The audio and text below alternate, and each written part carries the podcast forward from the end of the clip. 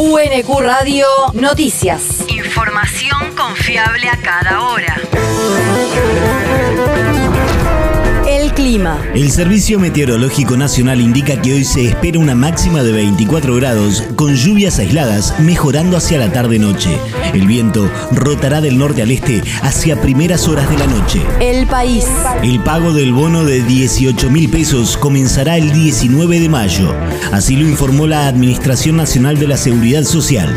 Ese día, los trabajadores informales, monotributistas A y B y empleadas de casas de familia empezarán a cobrar la primera cuota de 9 mil pesos del refuerzo de ingresos que otorgó el organismo conforme a la terminación de sus documentos de identidad.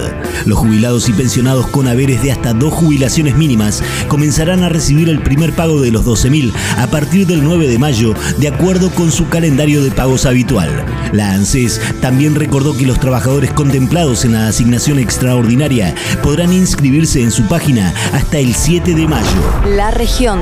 Comenzó el diálogo entre provincia y gremios. Distintas fuentes sindicales informaron que la administración de Axel Kisilov convocaría a los estatales en la primera semana de mayo tras los pedidos de reapertura de las negociaciones salariales por la inflación.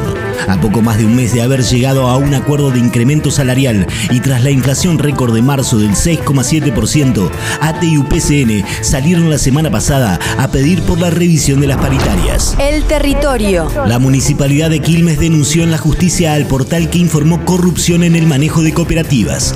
Es para que se investigue la denuncia del sitio El Disenso, referida a presunta relación del ex subsecretario de Hábitat, Sebastián Raspa, con cooperativas que prestan servicios para la comuna.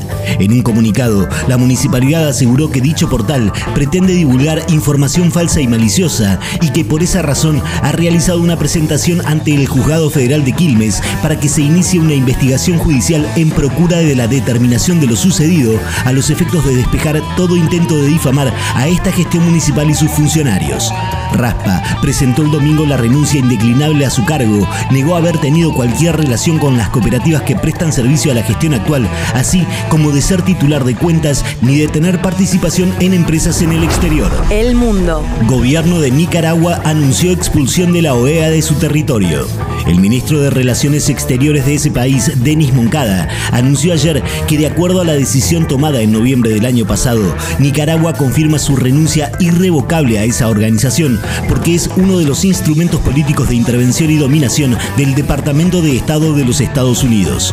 El canciller también confirmó el cierre definitivo de las oficinas que la organización interamericana tenía en Managua y agregó que Nicaragua no es colonia de nadie. La universidad. Proyección y conversatorio Operación Chocolate.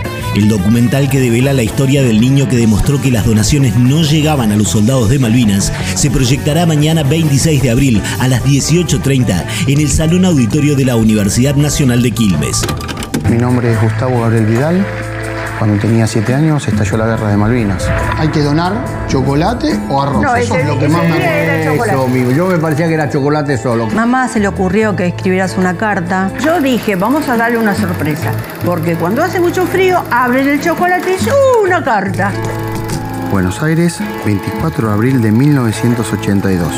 Fue mi primer desilusión política.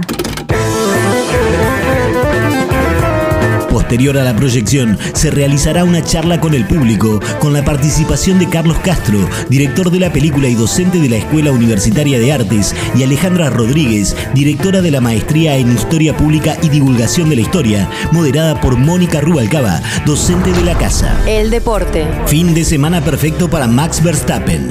El neerlandés ganó el Gran Premio de Emilia Romagna en Imola por la quinta fecha de la temporada 2022 del Campeonato del Mundo de la Fórmula 1. Sergio Pérez y Lando Norris completaron el podio.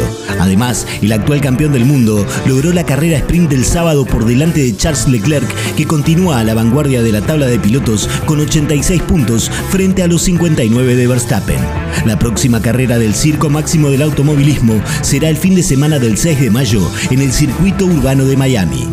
UNQ Radio te mantiene informado. Confiable La radio pública.